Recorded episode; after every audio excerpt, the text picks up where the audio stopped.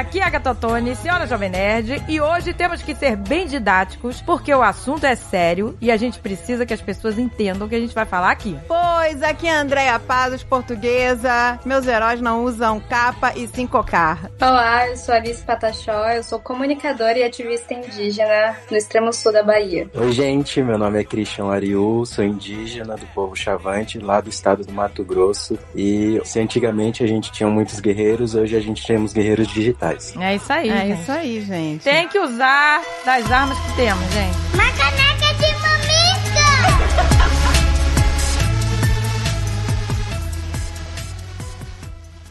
Alguma coisa está fora da ordem, fora da nova ordem mundial. Eu falei que a gente tem que ser didático porque é um assunto, às vezes, assim, que por ser uma questão mais profunda e complicada, as pessoas às vezes ficam, ah, não, não sei, não quero saber. Vamos começar lá do início? Vamos falar um pouquinho da nossa Constituição? Do que, que ela prevê em relação aos direitos dos indígenas? Se a Alice, inclusive, me permitir, eu posso começar aqui. Acho que a gente tem que trazer até um contexto um pouco anterior a 1988, né? A gente já data ali dos, de 1500 e se for levar em consideração muito mais que isso, né? Em 1500 eram mais de mil povos e estima-se entre 5 até 8 milhões de indígenas nesse território, né? Que hoje a gente denomina como Brasil. Então, naquele período, até o momento atual, e considerando inclusive 1988, os povos indígenas passaram por um processo de fato de genocídio, onde a população foi sendo massacrada, foi morrendo por conta, obviamente, da violência, da escravidão, da questão imunológica também foi muito presente. Então, os povos indígenas eles foram diminuindo ao longo do tempo, tanto que no censo de 2010 que estimava, né, cerca de 900 mil indígenas e 300 povos. Então, houve uma drástica diminuição desses povos. Foi um genocídio dos povos indígenas. Então, nós tivemos uma diferença aí de 8 milhões para 900 mil, é isso? Exatamente. De acordo com últimos dados do censo, essa população indígena voltou a aumentar. E isso é importante a gente falar porque a Constituição 1980 88, até aquele momento, os povos indígenas ainda estavam quase que um precipício, onde muito provavelmente, se nada fosse feito, de fato os povos indígenas tendiam aí a sumir. A desaparecer. A desaparecer.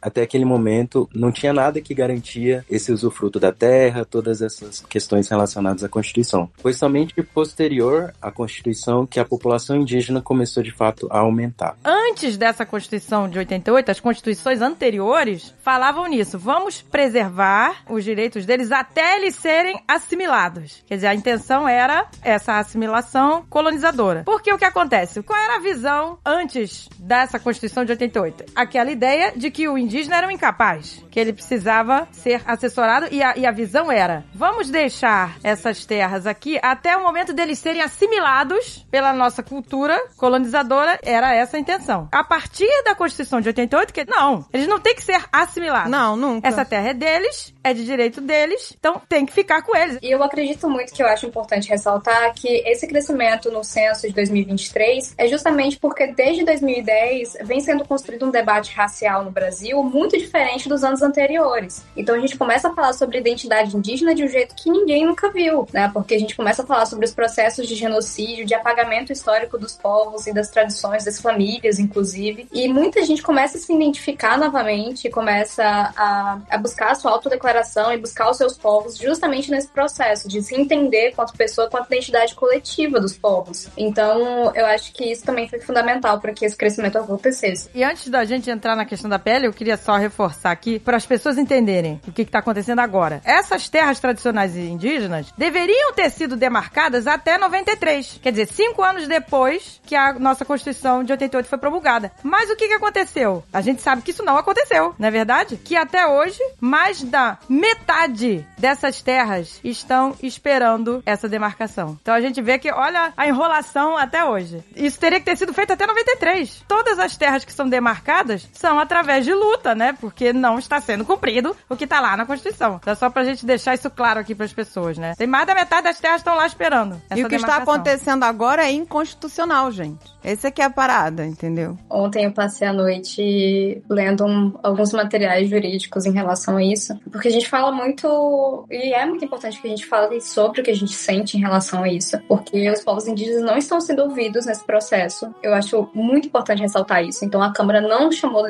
lideranças indígenas para depor seu favor. Sinceramente, como é que a gente lida com o fato de que pessoas despreparadas estão lidando com a situação territorial no Brasil daqui para frente? São pessoas que não convivem, não têm acesso, não tiveram acesso sequer aos discursos que os, que os povos indígenas têm em defesa dos seus territórios. E são as pessoas que vão julgar a possibilidade dessa PL entrar em vigor ou não. A gente sabe que muito da- dessas pessoas que estão no- na Câmara hoje têm interesses pessoais e partidários relacionados aos territórios indígenas. Essa é uma bandeira que a bancada ruralista levanta há muito tempo. Inclusive, muita gente falando assim que a PL tem três anos, quatro anos, mas ela é muito mais antiga do que isso. Ela já mudou de número várias vezes, já mudou de nome, mas sempre continuou como marco temporal na nossa história, é, porque isso chamou muita atenção das pessoas por tentar limitar essa relação que é o da vivência dos povos indígenas nos territórios a partir de uma data como a Constituição. E é justamente isso. Como é que a gente fala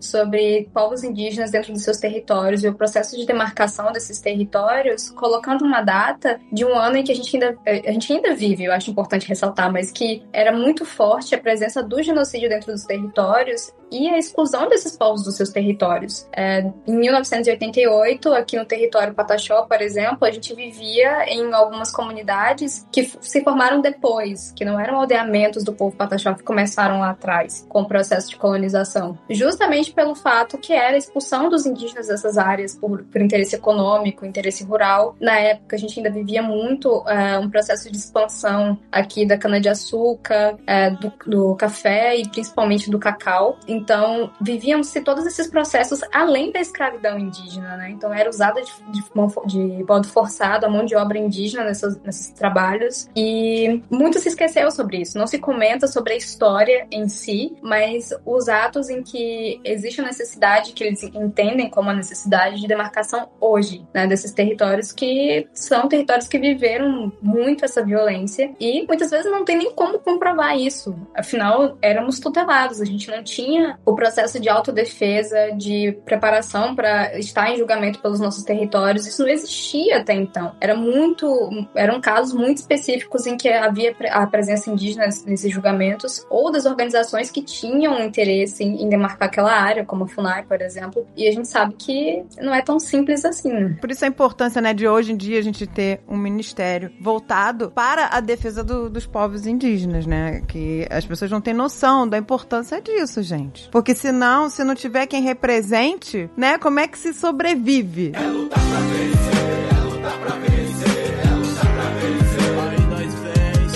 Eu queria que a gente explicasse mais sobre a PL 490, né? Gente, PL, Projeto de Lei 490, tá bom? Vamos ser bem didáticos aqui, porque eu quero que todo mundo entenda isso. Vamos falar mais sobre a PL 490? Eu posso falar algumas curiosidades em relação à PL, como a própria Alice trouxe, essa PL ela já vem tramitando ali no Congresso já há bastante tempo, inclusive a pessoa, o deputado que trouxe, ele já faleceu, então de fato essa é uma PL meio fantasma, e vem sendo requentada aí há, bastante tempo, de modo que traz essa, acho que a gente não foi muito claro em relação a isso, essa tese do marco temporal, essa relação com 1988. O marco temporal é justamente onde essa proposta, essa proposta de lei quer fincar 1988 como uma data onde, a partir daquele momento, os territórios indígenas, só a partir de 1988, né, se, se aqueles povos estavam nesse território, aí sim eles teriam direito a ter esses territórios demarcados. Desconsidera que muitos povos indígenas, como a própria Alice trouxe também, eh, estavam nesse processo, né, de, de voltar aos seus territórios ou mesmo de conflito Sim, porque foram expulsos dele. Exato, foram expulsos. Eu acho que eu também trago uma questão muito pessoal, como indígena, do- dos meus pais, especificamente da minha mãe, que ela é guarani. Por existir a, a questão de um empreendimento no território, assim, ela traz uma memória muito forte e, assim, até um pouco assustadora de uma criança que que viveu aquele período, onde várias caminhonetes foram no território e começaram a tirar as pessoas no susto, porque aquele território iria ser, em poucos momentos, inundado por um empreendimento de hidrelétrica. E aí ela tem essa lembrança de, de realmente sair correndo desse território às pressas para ser realocado à força. Muito provavelmente, né, de forma armada, de forma é, estratégica, por quem queria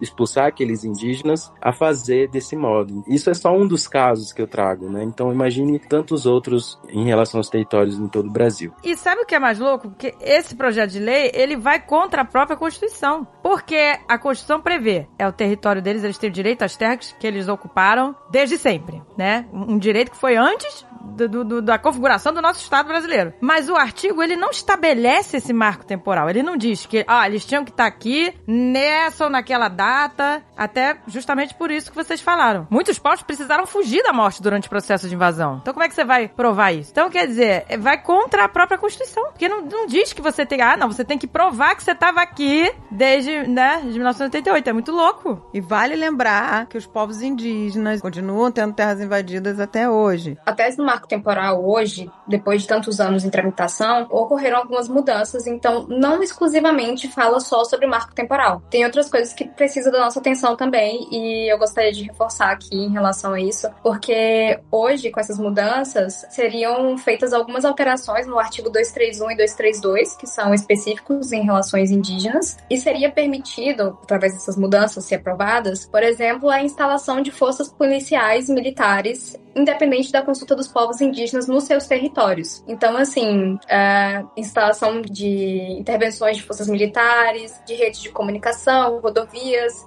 hidroelétricas seriam possíveis, se essa tese passar, né, se ela for aprovada, sem a consulta prévia dos povos. No fim, a gente entende o seguinte: uma que passa por cima dos direitos humanos e da própria Convenção 69, né, da Organização Internacional do Trabalho, porque a gente está falando sobre um direito assegurado da conversa, da, do entendimento de ambos os lados, para entender a, a possibilidade dos povos ou não da entrada nos seus territórios. Isso é um direito nosso garantido pela Constituição e que se encontra ameaçado por conta dessa mudança também. E o, o quanto isso coloca a nossa existência em um processo de violência iminente. Nós estamos falando de intervenções de forças militares dentro de um território indígena sem supervisão. Nós estamos falando sobre, sobre o que, afinal? Vamos voltar aos tempos da ditadura, onde os povos indígenas tinham que conviver com isso de modo forçado, ter a presença militar e policial ali, de modo que isso afetava a sua, a sua vida, o seu cotidiano, a sua tradição, e por diversos outros motivos também, né? Como o próprio Christian estava falando agora sobre a questão da hidrelétrica isso aconteceu em outros territórios, em outros povos. O povo Krenak conta muito essa história. E ainda assim a gente pode cometer o mesmo erro diversas e inúmeras vezes a partir de agora. Porque agora a legislação promete, assim, de certo modo, tornar isso possível sem a consulta dos povos. Se com a consulta já acontecia, sem a consulta isso vai piorar muito a nossa situação. Então, além de perder os territórios por relações de disputa territorial né, e fundiária com outras pessoas, ainda existe essa possibilidade também em relação a, a essa entrada e permanência, de certo modo, é, de outras organizações, seja elas da União ou privadas, dentro dos territórios indígenas. E aí, outras duas coisas que chamam a atenção no fim dessas mudanças também é o ingresso, o trânsito e a permanência autorizada de não indígenas nos territórios indígenas, que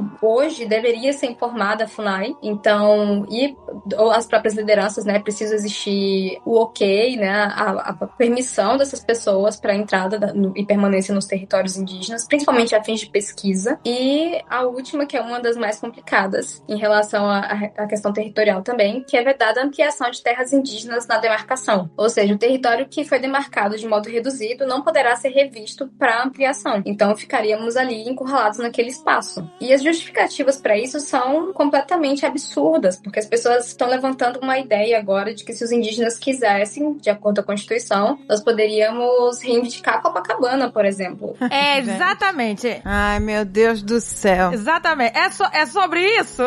e nem é o que a gente quer na realidade, porque depois que as pessoas destruíram tanto aquele lugar, a gente vai querer viver ali com que condições? É justamente pensar no que é o tradicional para os povos indígenas e aquilo que a gente quer viver nos nossos territórios. Nós não estamos reivindicando as cidades, nós não vamos invadir cidades e fazendas de ninguém. Nós temos os nossos territórios ancestrais e queremos a demarcação desses territórios. Exato. A retomada se necessário, né? Porque a gente sabe que o processo de invasão dos territórios indígenas do Brasil Brasil foi muito forte. E ainda existe, existe muitas pessoas que vivem em lugares que são territórios ancestrais, fazem dali empreendimentos, fazendas, é, arrendam essas terras de modo ilegal. A Constituição diz isso. É ilegal fazer esse tipo de processo em territórios indígenas e terras da União, né? Que territórios indígenas são terras da União, de certo modo. Então, assim, a preocupação é justamente aonde isso termina, né? O processo de demarcação e o, quais são as medidas que não foram deixadas claras durante esse relatório da, dessa lei, dessa PL, do que fazer com os povos que estão em territórios que não serão demarcados. Para onde vamos levar essas pessoas? Essas famílias vão para onde? Quais são os processos pensados para que essas famílias não sejam mais violentadas do que elas já foram, né? Então, assim, elas vão ser marginalizadas e criminalizadas mais uma vez na história. E é uma coisa que a gente precisa chamar atenção, assim, com uma certa urgência, porque muito tem se falado sobre o futuro em relação a isso, mas a gente não pensa na, nas populações indígenas e o que vai ser feito após a aprovação ou não dessa PL. É por isso que nós estamos com esse Mamicas aqui hoje, de urgência. Ele é o plantão Mamicas, gente. Porque a gente gosta aqui de vir falar de, de coisas legais, de rir, de coisas leves, mas tem horas que não dá, É, né? não, tem a horas gente que a gente tem que tem falar. Uma responsabilidade, né? Uma A gente sente responsabilidade. que tem uma por- responsabilidade. Porque nós sabemos o alcance que o Mamicas tem, né? A gente não pode ver o que tá acontecendo e se E calar. não falar sobre isso. E né? não Fingir que falar. não aconteceu. E Eu não tenho nem como rir hoje aqui, eu não tenho como- nem como fazer piada gracinha hoje aqui, sabe? Porque eu não tenho motivo pra rir. Ter visto o que aconteceu essa semana, pra mim foi avassalador, sabe? Ver um grupo de pessoas que há mais de 500 anos lutam pra existir, pra simplesmente existir. Exato. Sabe? Nada mudou desde a colonização pra cá. Os caras lutam pra sobreviver até hoje. Até hoje eles são ameaçados, expulsos, assassinados, estuprados. Vamos falar a verdade aqui que os, os garimpeiros, madeireiros, seja lá quem for, vão, vão invadindo as terras e vão Pois é, e lá não- exterminando. ninguém sabe o que acontece no lá. meio do- de onde que ninguém tem Exato. acesso, a gente não fica sabendo de nada. Tudo abafado. É Não tudo tem- abafado. Exato. E um, um projeto de lei como esse só faz agravar tudo isso. Pois é, porque eles avançam nas terras indígenas, aí depois falam, epa, peraí, isso aqui é meu, que absurdo, agora você, você quer isso aqui, mas isso é meu. Tipo assim, não, não era seu, você invadiu. Sabe, é muita loucura, é muita loucura, porque vira o jogo, né? Vira o jogo, aí eles viram vítimas, viram grandes vítimas. Eu, essa semana, vi é, o discurso da deputada Célia Chacriabá durante a, a votação no plenário e é de chorar, sabe? Que mulher. É aí que eu falo pra vocês que minhas heroínas usam cocar, né, e não capa, porque é de uma força uma mulher dessa, sabe? Você vê a força do povo indígena, né? Que há 500 anos é massacrado e tá aí. Exato. Eu é, vou te falar. coragem,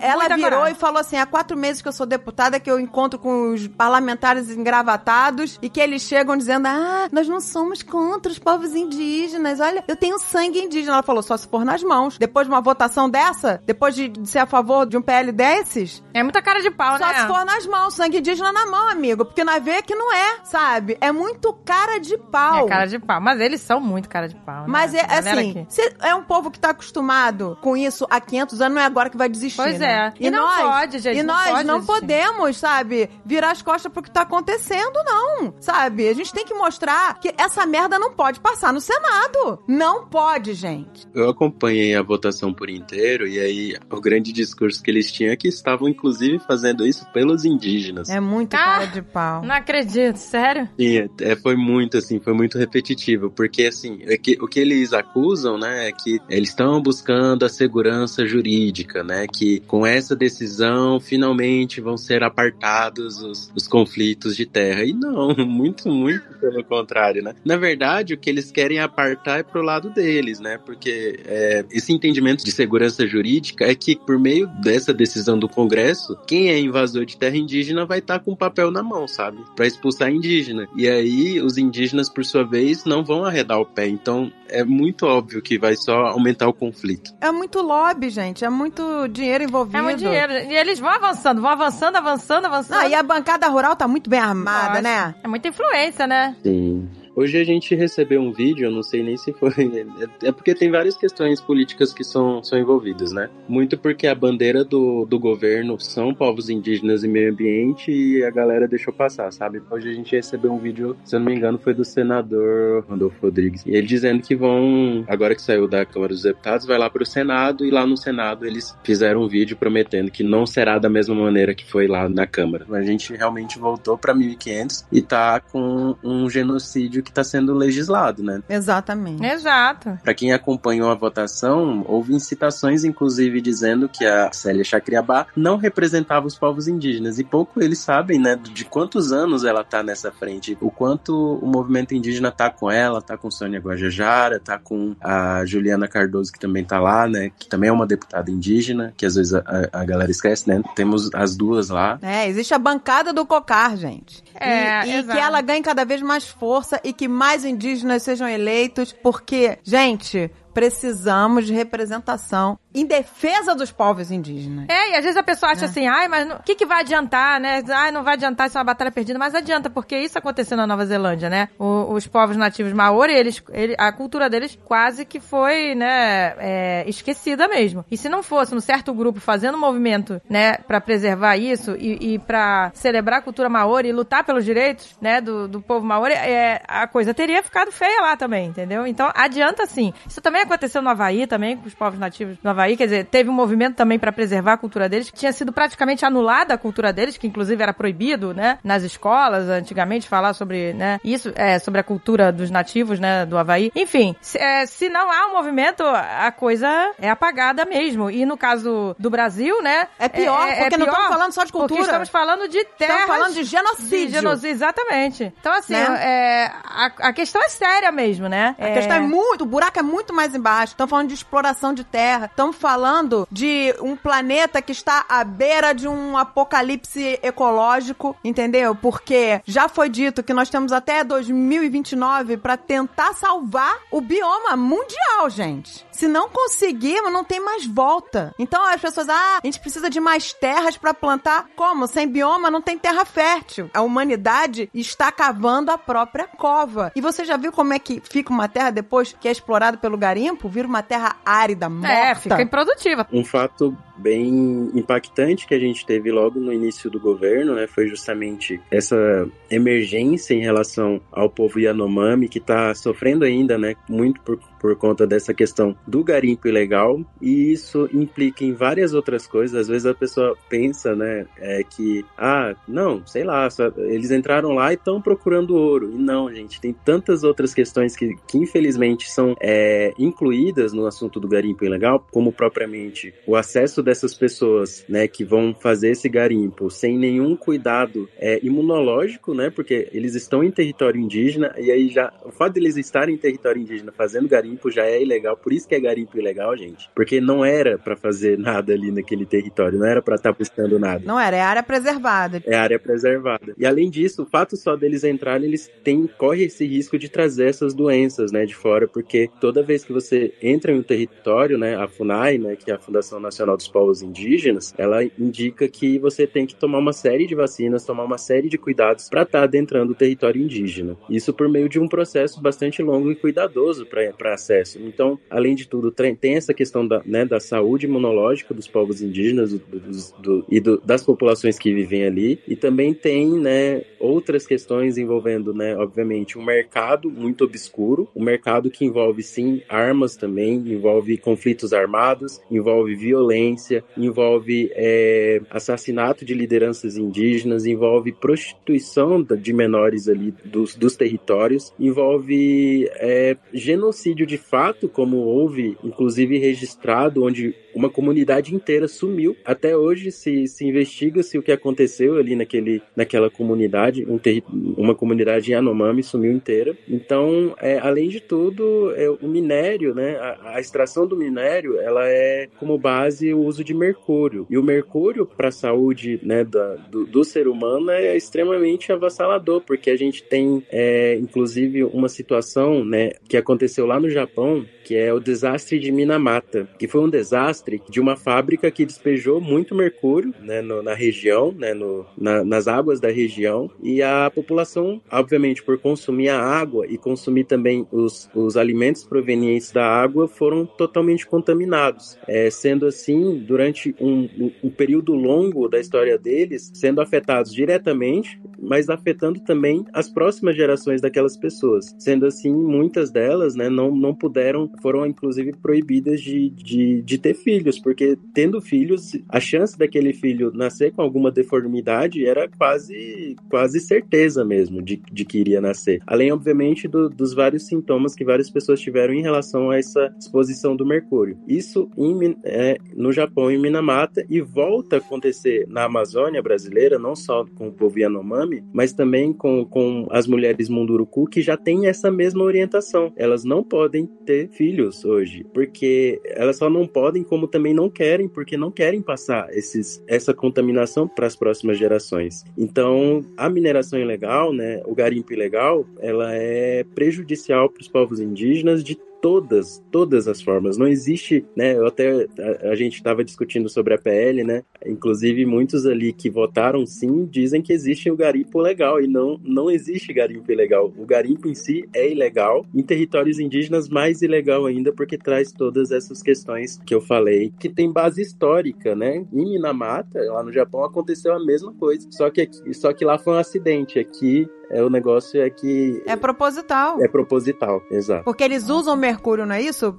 No, no garimpo. Exatamente. Meu Deus, E aí não querem vê, nem né? saber. Usam mercúrio de qualquer forma, né? É Contaminando a água dos rios, contaminando o solo, contaminando o povo. E que se lasca a maricota, porque os caras querem só o ouro. Eu vi um comentário que me, me deixou muito pensativo, assim. É, obviamente a gente tem muita gente que não, não gosta, né, do povo- dos povos indígenas. Eu vi um comentário bem assim, quando aconteceu toda essa coisa dos Yanomami, era assim, ah, mas os indígenas não sabem caçar, por que que eles estão tão desnutridos? É falta de questão de lógica, sabe? Gente, os animais, assim, o mercúrio contamina os animais, contamina a água, contamina as plantações, contamina a terra, contamina tudo. Você vai fazer o que ali se não, se não tem nada, né? Os povos indígenas precisam daquele- né, daqueles recursos para sobreviver. Então, é totalmente infundado e sem sentido qualquer coisa dita em defesa, né, do, do garimpo. É muita falta de empatia, gente, em Muita todas falta as de questões. empatia. Muita falta de empatia.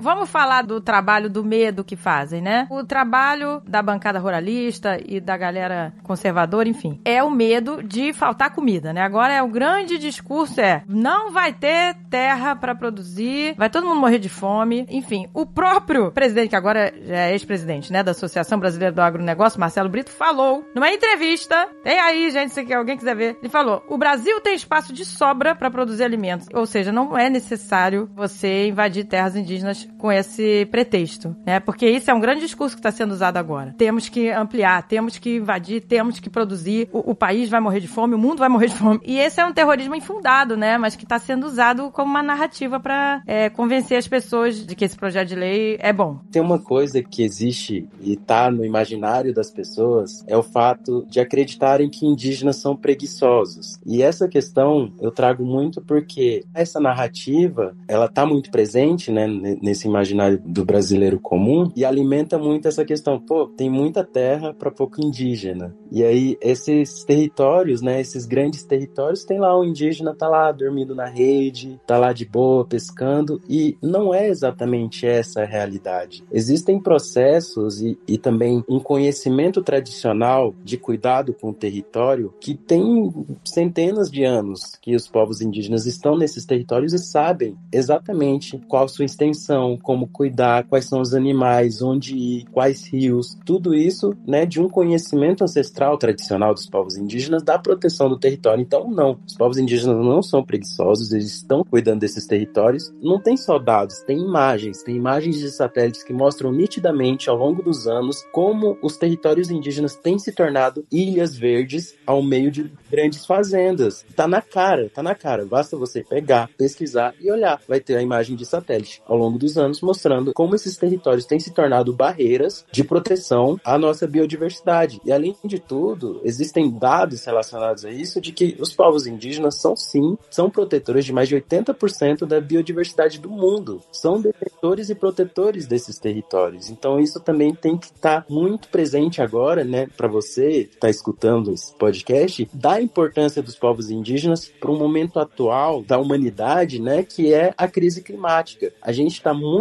próximo de um ponto de não retorno, ou seja, de um ponto onde não vai ser mais possível fazer qualquer coisa a não ser aguardar o fim dos recursos naturais do nosso planeta. Existem muitas outras questões, existem também essa questão do consumo também que a gente pode trazer, de que a gente está gastando mais do que a Terra pode nos fornecer. Tem muito se falado que a gente tem gastado né, né, três terras na época de, de que a gente que gastar somente uma terra. Então, é uma emergência climática e os povos indígenas são essa barreira, de fato, contra as mudanças climáticas que têm ocorrido aí. Gente, os povos indígenas, para deixar bem claro, eles são a resistência. Vocês estão entendendo? A resistência para ter vida na Terra. Não, e é, e é aquela coisa, né, que também tá garantida na Constituição, o direito à diferença, né, que você, isso que você falou é muito interessante, essa visão de que, ah, o indígena é assim, o indígena é assado, ele é preguiçoso, por quê? Porque é uma visão que da época colonial, que existe até hoje, quer dizer, você tem que ter o meu modo de vida. O que caracteriza trabalho para mim? O que é trabalho? Eu botar um terno, ficar no escritório de 9 às, às 6, entendeu? Quer dizer, o, o que que define trabalho? O que que define um modo de vida para você? Quer dizer, o meu modo de vida colonizador, eu digo que é o certo. De superprodução, né? Superprodução. Então, se você não está fazendo isso, você está ocioso, você não está garantindo o progresso, entendeu? Então, é, quer dizer, isso vai contra o direito à diferença, que é um direito também que tá na Constituição. Você não tem que.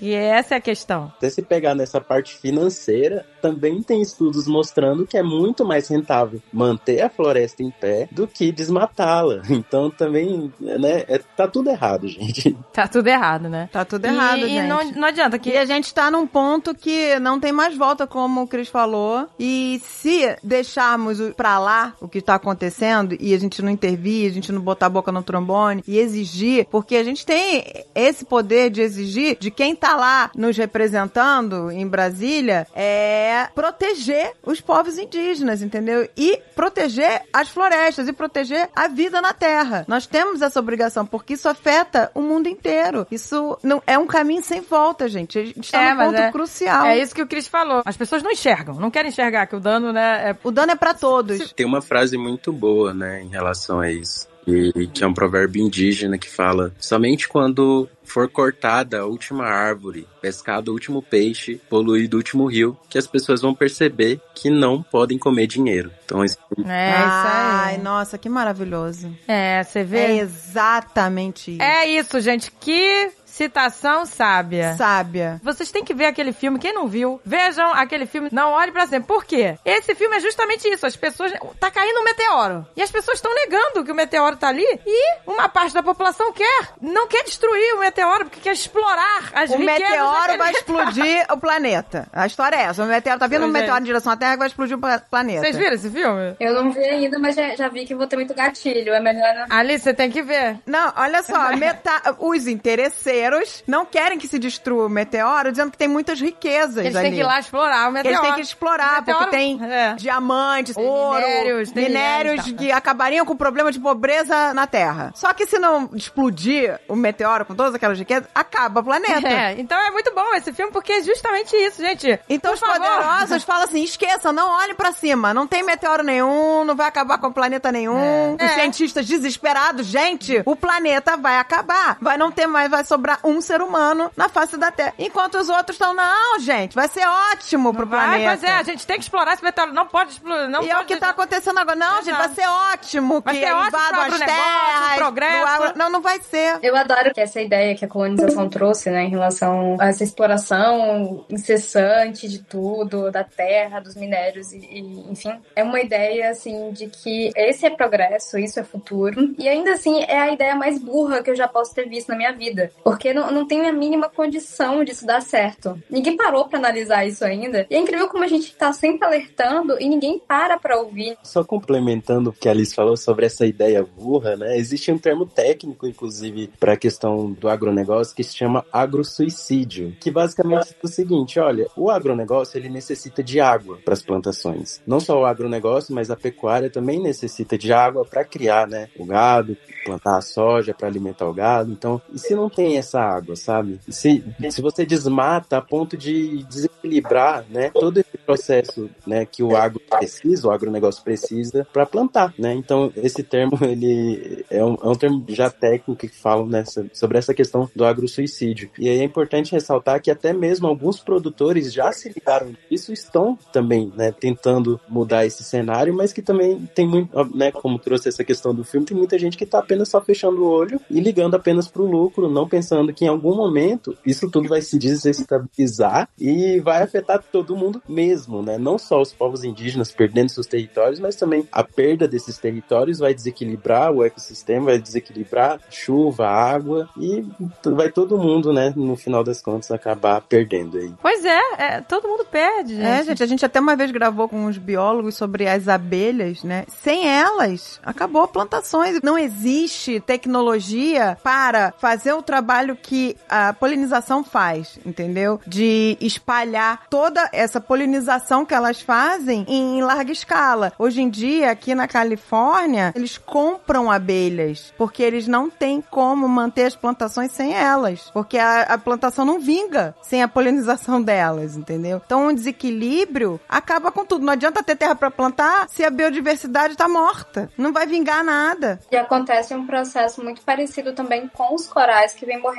por conta do aquecimento das águas do oceano, né? Exato. A gente sabe que os corais é muito importante para a manutenção da vida no oceano. Então, é o, o espaço onde os peixes se reproduzem e tudo mais. E a gente está perdendo esse ecossistema imenso que a gente nem pesquisou nem 50% dele. A gente não tem, é, acredito que a gente não tenha nem 30% da ideia do que sejam os corais, na realidade. E a gente está perdendo muito disso. É, a gente vê muito isso acontecendo na, no litoral baiano hoje. E, e é muito triste, porque a gente sabe que boa parte da população afetada por essas mudanças são populações mais pobres, são, são ribeirinhos, são indígenas, são pessoas, são pescadores, são pequenas vilas que vão ter o seu modo de vida completamente alterado com essa mudança do ecossistema.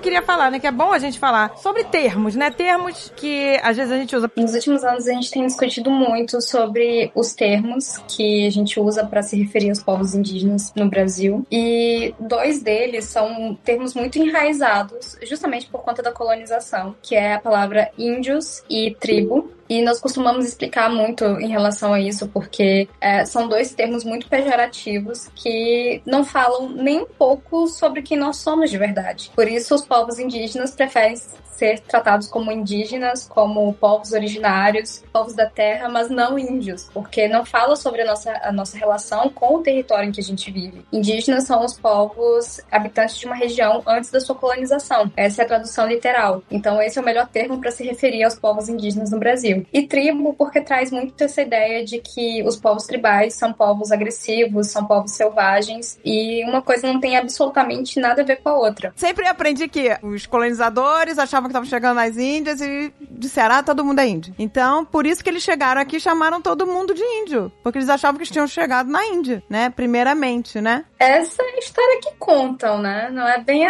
assim. Não é bem assim. Desbancando mitos, vamos lá.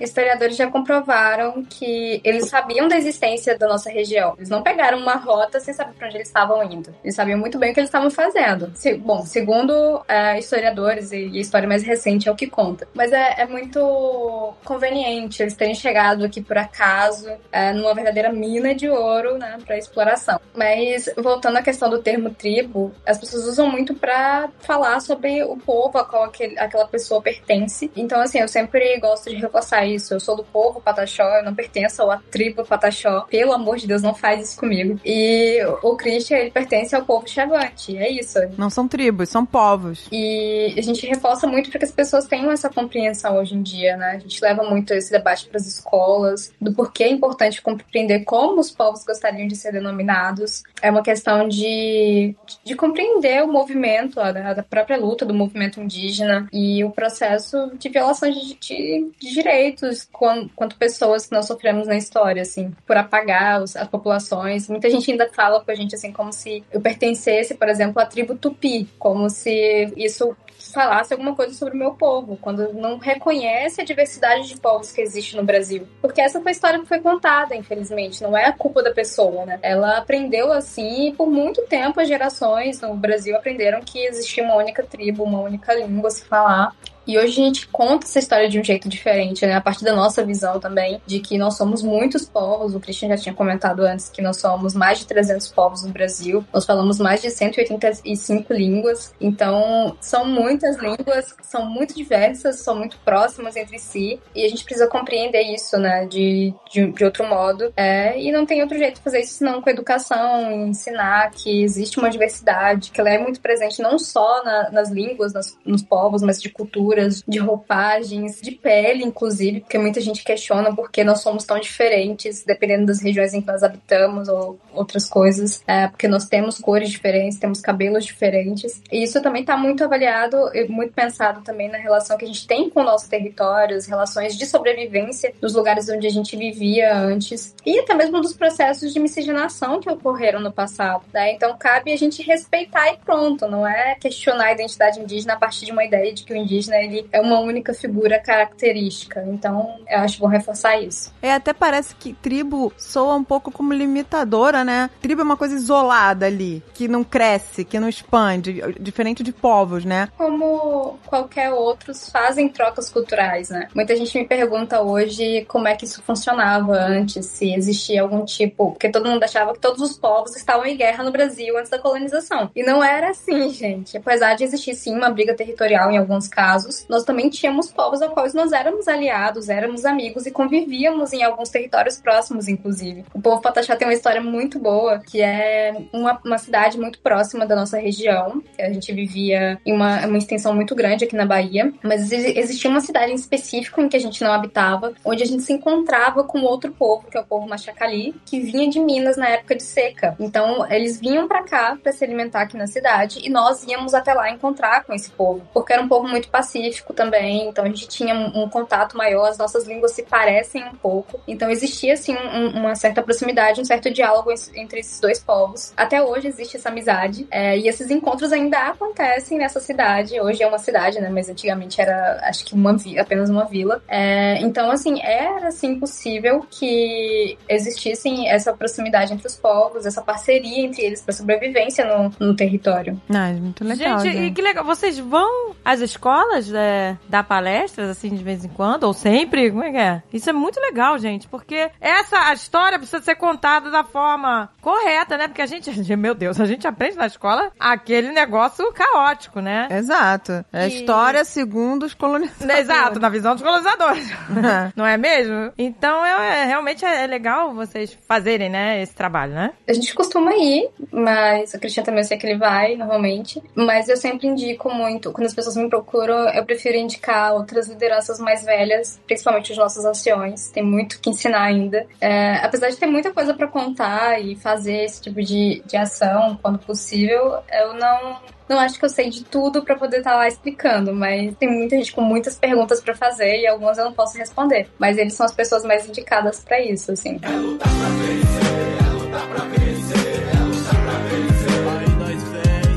Então, gente, o que que nós, leigos, podemos fazer? Inclusive, eu chamei o Cris ontem, em cima da hora, porque por uma questão de, de desespero mesmo. Fiquei, meu Deus do céu, a gente não pode deixar isso passar assim, né, sem ninguém perceber. A gente tem que fazer alguma coisa. Se a gente tem um canal, a gente tem que dar voz à resistência, a quem tá aí lutando cada dia. Não tem um dia de paz, né? Como a própria Alice falou pra gente, que ela queria ir pro Brasil, encontrar os amigos, mas não tem um dia de paz. Tem que estar sempre militando, porque não tem como, entendeu? Não tem como descansar. Os ataques são diários, né? Quando... E é sempre na surdina, é de uma hora para outra, é sempre de urgência. Quero que esse canal aqui seja para propagar vozes que estejam à frente de pessoas que precisam ser ouvidas, entendeu? Então esse aqui é um canal para vocês. Quando vocês precisarem levar informações importantes que as pessoas, não é questão nem que elas não se simpatizam, as informações não chegam até elas, entendeu? É, as tem pessoas muito não isso, né? sabem o que está acontecendo. Existe a falta de empatia e a falta de informação. né? Exatamente. É. Mas o que podemos fazer? Eu sempre indico seguir, por meio das redes sociais, obviamente, é, seguir esses perfis de comunicadores indígenas. Tem eu, tem Alice, tem muitos outros comunicadores também, que estão aí produzindo conteúdo falando sobre uma perspectiva indígena da história, de um olhar indígena. Não só isso, eu indico, obviamente, seguir outros perfis indígenas,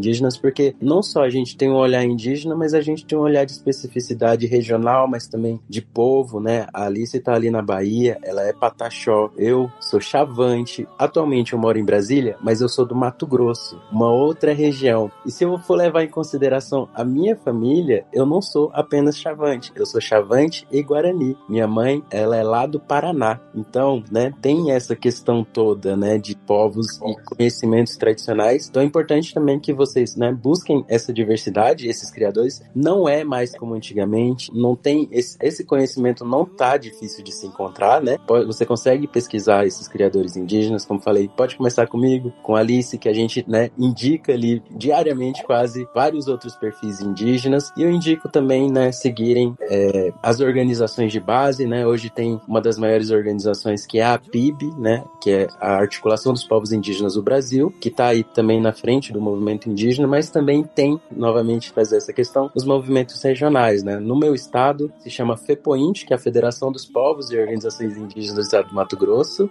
E aí é, bate numa coisa até da, né, desse imaginário que as pessoas têm em relação aos povos indígenas de que a gente é desorganizado. A gente não é, a gente tem organizações representativas, tem essas organizações, né, de fato, dos estados, tem organizações de base que de fato são do território, ali você até pode falar de alguns deles. E aí eu, eu indico, primeiramente, começar desse modo, né, de ouvir, né, essas questões indígenas, é ouvir as nossas vozes, observar por meio do nosso olhar essa questão da história. E hoje a gente tem, felizmente, também o Ministério dos Povos Indígenas, que está aí, bastante disponível. Temos lideranças políticas muito importantes, propriamente como a Sônia Guajajara. Tem a Célia Chacriabá, que está ali, quase que sozinha, né, no meio daquele povo todo que está tentando passar essa PL que a gente falou ao longo de todo o episódio. Então, fortaleçam também essas pessoas, né, essas pessoas indígenas que estão, de fato, de frente, né, nessas questões. Bom, vou deixar agora para Alice também. Quando a gente fala sobre essas leis, a gente tem que cobrar daquelas pessoas a qual nós votamos, compreender também quem a gente vota, o que, que essas pessoas defendem sobre o meio ambiente, sobre os povos indígenas, sobre movimentos sociais no geral. Ter essa responsabilidade quando a gente vota é muito importante, mas também fazer a cobrança, porque só votar não, não resolve problema, a gente tem que fazer essa cobrança. Você é representante do povo, então a quem você está representando? Você realmente está ouvindo a população a qual você representa? É, o que a gente quer, o que a gente pensa sobre tais assuntos? Não se limitar apenas a isso, né? E hoje a gente tem a, a- comunicação como uma ferramenta assim, principal que colabora muito para que a gente consiga ter contato com essas pessoas, para que a gente consiga levar a nossa voz, essa oportunidade. Hoje, por exemplo, hoje é um dia muito importante, né? Por conta dessa votação. E a gente tá levantando um tuitaço, a gente tá falando sobre isso no Instagram, mostrando para as pessoas o que tá acontecendo, né? Falando em termos técnicos, mas também de um jeito muito mais didático para que todo mundo compreenda. A gente sabe que é difícil, até pra gente é bem difícil. Mas a gente teve que aprender a lidar com isso porque as ameaças no Congresso, as ameaças de leis e tudo mais, elas já acontecem há muito tempo. Então, a gente tá aqui para explicar para as pessoas, para as populações indígenas, né, que também nos acompanham, mas também para as pessoas que vivem fora das comunidades e não teve essa oportunidade e aproximar os dois mundos de certo modo. Então, essas indicações são muito necessárias. Consumam conteúdos indígenas, consumam arte indígena. Nós temos muitos artistas, muitos escritores, muitos músicos indígenas hoje que não necessariamente estão falando só na nossa língua, não só na nossa com os nossos estilos de música, mas em diversos outros estilos. Nós temos rap, nós temos temos, hoje em dia nós temos até pop indígena, então que as pessoas se aproximem mais da gente, da, da nossa causa, seja pela arte, seja pela leitura, seja pelas redes sociais, isso é muito importante também. Olha, que legal, gente, gente. e é importante, né? Esse realmente é o maior poder que nós temos na mão. Rolou essa decisão, né, da PL 490 no, no Congresso, mas a gente está se aproximando, né? O episódio sai, imagino que nesse fim de semana, mas a gente está se aproximando de outra decisão muito importante, no caso, em outro poder, no STF, onde vai ser votado a questão do marco temporal. E aí a, o julgamento está sendo marcado entre o dia 5 e o dia 7. Então é importante também, né, a galera estar engajada, votar De agora, né? De, de agora, de junho. De junho, isso, de agora, Isso, gente. De agora, é agora. mês. O negócio acontecer agora. Nesse mês. Vai agora, vai agora. Então a gente, per- a gente tem falado isso. A gente pode ter perdido uma batalha, mas a guerra ainda está sendo travada. Então, não colabora. É isso aí, é isso. isso aí, gente. E tamo junto. Não pode baixar a cabeça, aí. não, pode vamos. desistir. Nós vamos deixar aqui os instas de vocês, os Twitter. Vamos fazer tweetaço também, gente. Vamos lá. Vamos divulgar os vídeos. Vamos fazer um Aue, gente. A hashtag PL490 não ficou em primeiro nos Trend Topics no, no Brasil. A gente utiliza da internet também para se movimentar, né, para mostrar essa- essas questões, né, relacionadas aos povos indígenas. Porque isso chama a atenção do mundo. O Mark Ruffalo, né, que é o que interpretou o Hulk, ele também compartilhou, né, a, a hashtag 490 não. Leonardo DiCaprio também. É, vamos mostrar que a gente tá de olho. Pois é, porque muita gente fica, ah, vocês têm que ouvir os dois lados. Não, gente. Existe um certo e um errado a fazer. É como você falar com um terraplanista e falar, não, nós temos que ouvir o terraplanista, o que ele tem a dizer. Não É. tem que ouvir o terraplanista. Não existem tem. dois lados, terra redonda ou terra, sabe? Não existe. Então né? é isso que a gente quer explicar. Não existem lados, não existem times, existe só gente fazendo. Não é existe. Ah, vamos ouvir os garimpeiros, os exploradores, não, Não. os madeireiros. Não, não vamos ouvir. Nós temos que ouvir os povos indígenas que estão aí, desde antes, diante de toda essa loucura começar. Gente, muito obrigada por vocês terem vindo aqui falar com a gente. Muito obrigada mesmo, porque foi em cima da hora.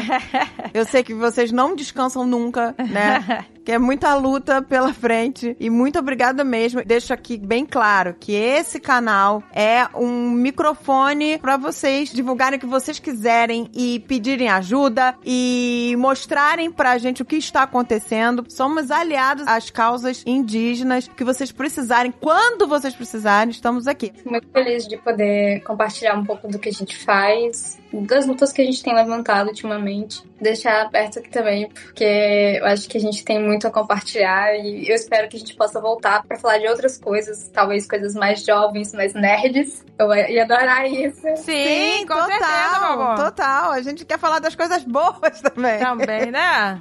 Mas no, no momento que tá dando a falar sobre isso, né? A gente precisa realmente levantar uma, uma equipe forte para mobilizar a população, para falar sobre os problemas que vem afetando os territórios indígenas. E é isso, eu espero que a gente tenha essa oportunidade. E muito obrigada por receber a gente, foi demais ter participado. Obrigada por terem vindo, meus Nossa, muito amores. eu que agradeço. Pois é, vamos uma voltar pra honra falar de pra outras gente. coisas. Exato. Vamos falar mais sobre o universo, a cultura indígena, não é? Que a gente Exato. conhece tão pouco, realmente. Exato. Não, também agradecer muito, assim, né? É, foi em cima da hora e tal, mas é, a gente tá sempre ligado nas coisas justamente pra estar alertando a galera sobre o que que tá acontecendo. Realmente, muito, muito obrigado aí. Você que escutou também, então, novamente, reforçar toda aquela coisa que eu falei sobre estar acompanhando os indígenas aí nas redes sociais. De outro modo, eu acho que até mais um pouco pessoal, eu queria dizer que eu gosto muito de vocês, mesmo assim, do grupo Jovem Nerd. Eu escuto o Nerdcast já faz uns bons anos. Eu- hoje eu tô quase terminando a faculdade, mas é, eu escuto desde o começo do ensino médio.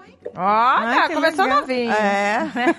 E eu, eu assisti o episódio 1 do Caneca de Mamicas. Eu falei, caramba, vão falar de questões sociais, que foda. Então, assim, geralmente às vezes não tem essa coisa de não caber, né, um programa e tal, mas é, já até man, tuitei lá quando o, o Jovem Nerd ele postou bem assim: ah, que, que Nerdcast vocês querem e tal. Eu falei, povos indígenas, pelo amor de Deus. Cris realizando o sonho, olha a gente aqui. Então já tá decretado. Vamos gravar um outro programa cultural. Cultural, pois é.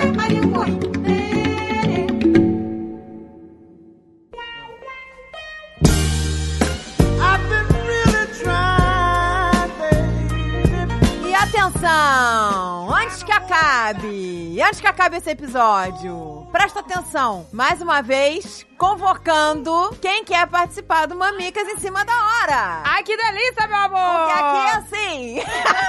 É tudo bem em cima, é que delícia! no limite. A gente Bem em vive no limite, entendeu? É, meu amor. As piranhonas do amor estão aqui para te chamar. Venha fazer parte dessa delícia. a pedidos, porque ano passado nós não gravamos um especial Dia dos Namorados. Muito pelo contrário. A gente fez um programa dizendo que ninguém precisava estar com alguém pra É ser feliz. É isso aí. Mas não, as pessoas pedem, as pessoas querem arranjar uma conchinha pra dormir, as pessoas querem o chamego. Então, a hora é agora. Você manda mensagem pra mim, já falei como é que é lá no meu Instagram, né? Não sei nem qual é o meu Instagram, você me descobre Você sabe, você sabe. Você gosta e sabe. Você que está ouvindo, você sabe. Manda pro da Andréia, porque eu não vou ler e ela Ah, vai ler. Ela não vai ler. E pode mandar também e-mails pro caneca de mamicas, arroba jovemnerd.com.br. É isso aí, meu amor. A gente quer histórias, a gente quer juntar Nós vamos casais. ligar pra você. Nós não vamos ficar lendo cartinha, não. A gente vai ligar. É um programa feito por vocês. Então, se você quer dizer que ama alguém, quer se declarar, quer pedir casamento, ou quer arranjar alguém, quer É. se colocar no mercado, Ou quer contar uma história fanfic erótica? que delícia! Quer inventar histórias piranhonas do amor? Tá valendo! Então, o que, que vai acontecer? Segunda-feira estaremos o dia inteiro ligando para vocês. E é então, isso aí. coloca lá o seu númerozinho. Se você quiser, vai lá com as piranhonas do amor. É isso aí, meu amor. Dedicaremos este dia a vocês. Me chama que eu vou, hein? É só me chamar. Chama! Segunda-feira, dia 5, gravando, hein, gente? Então tem que mandar mensagem agora pra mim. Agora.